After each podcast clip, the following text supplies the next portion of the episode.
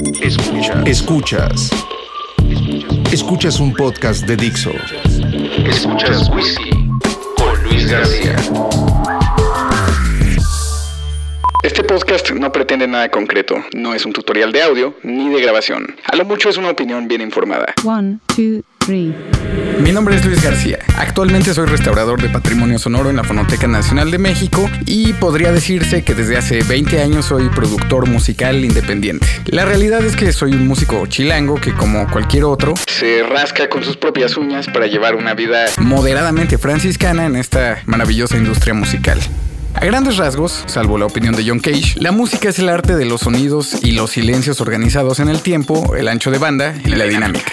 En el marco de la cátedra Bergman de la UNAM, Alejandro González Iñárritu, director de Amores Perros, Birdman y Revenant, entre otras, se refiere a la música como el arte más sublime, la abstracción total y el arte más espiritual. Yo creo que el cine es un arte igual de poderoso e igual de chingón, pero no nos vamos a meter en ese terreno. Y ahora es momento de una revelación, probablemente de una incógnita que permanece escondida como si fuera un secreto a voces en la percepción colectiva. Así es, la música también es negocio.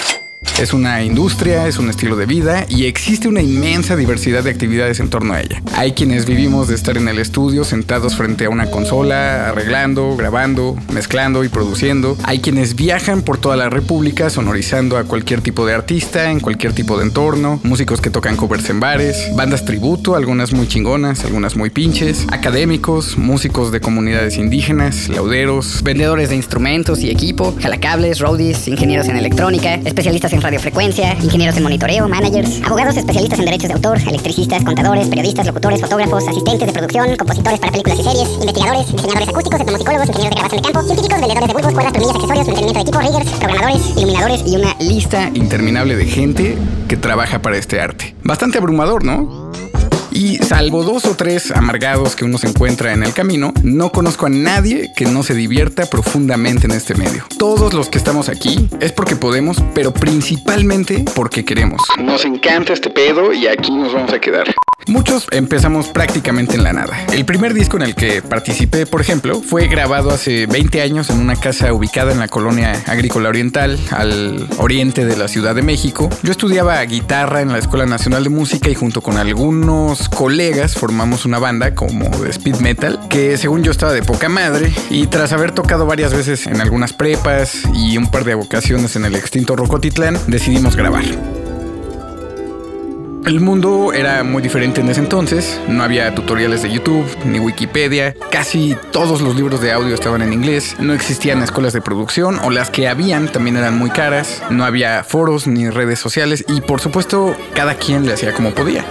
Nosotros recorrimos los sillones de la sala para montar la batería con un modesto kit de micrófonos. Teníamos una consola Mackie de 8 canales analógicos. Pusimos los amplificadores de guitarra en el baño, por eso de la reverberación. Microfoneamos el cello como pudimos. Había arreglos de cuerdas, piano, guitarras con distorsión, voces y a fin de cuentas grabamos. Pinche musiquita, cabrón. Pasó el tiempo y conocí a muchos colegas, artistas, estudios de grabación y ahora estoy aquí platicando un poco de mis perspectivas sobre lo que más me gusta. Y cualquier comienzo es difícil, pero en mi caso, después de muchos años, llegaron las oportunidades, los proyectos grandes, los discos en serio, los buenos artistas, los cantantes afinados, viajes, premios y también varios fracasos, varios aprendizajes, tropiezos, las presiones, el estrés, pero sobre todas las cosas llegó el cansancio.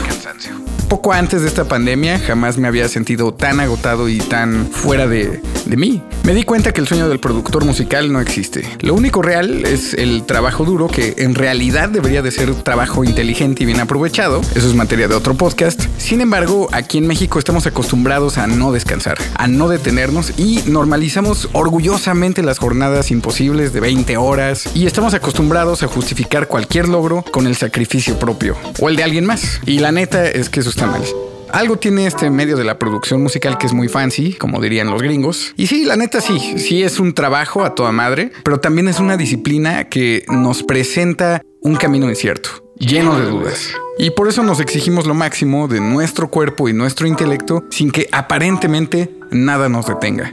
Pero cuando no te detienes, no tienes chance de observar, ni de aprender, ni de crecer como profesional, ni como persona. Durante esta cuarentena, producto de la pandemia de coronavirus, hemos sido testigos de gente que se tira de su balcón solo porque percibe que todo en su vida se ha detenido. ¡Qué terrible! Yo por eso sí me quiero detener. Para eso es este podcast. Quiero cuestionar, mirar atrás, saber en dónde me he equivocado, recuperar energía y tal vez mirar hacia adelante también, más allá de la consola, y seguir produciendo, claro, pero también encontrar un respiro. Así que bienvenida y bienvenido a este espacio vamos a detenernos un rato y dejar que el silencio sea un poco más honesto, que los dolores sean más fuertes, que las heridas sanen lento, pero que sanen bien, para que las cicatrices se queden guardadas debajo de la piel y sobre todo para poder saborear las sutilezas de la música que creamos con nuestra vida diaria. Así como cuando tienes toda la calma del mundo para reconocer lo que sientes mientras saboreas un vaso de whisky que con el paso del tiempo sabe mejor. Ya poseemos casi todo lo que nos iba a hacer felices. Puede decirse que lo hemos conseguido. Ya está. Ahora solo nos queda comprobar hasta qué punto fuimos sinceros con nosotros mismos. Carmelo y Ribaren.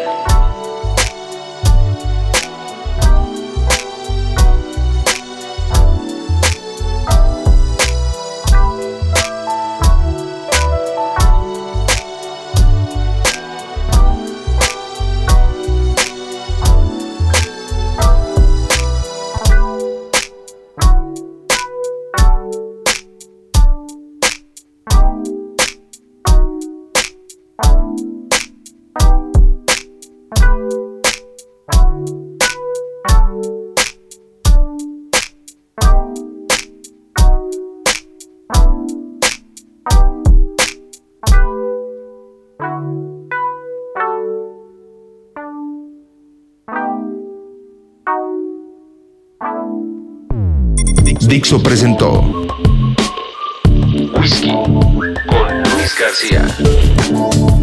La producción de este podcast corrió a cargo de Luis García. Coordinación de producción Verónica Hernández. Dirección general Dani Sadia.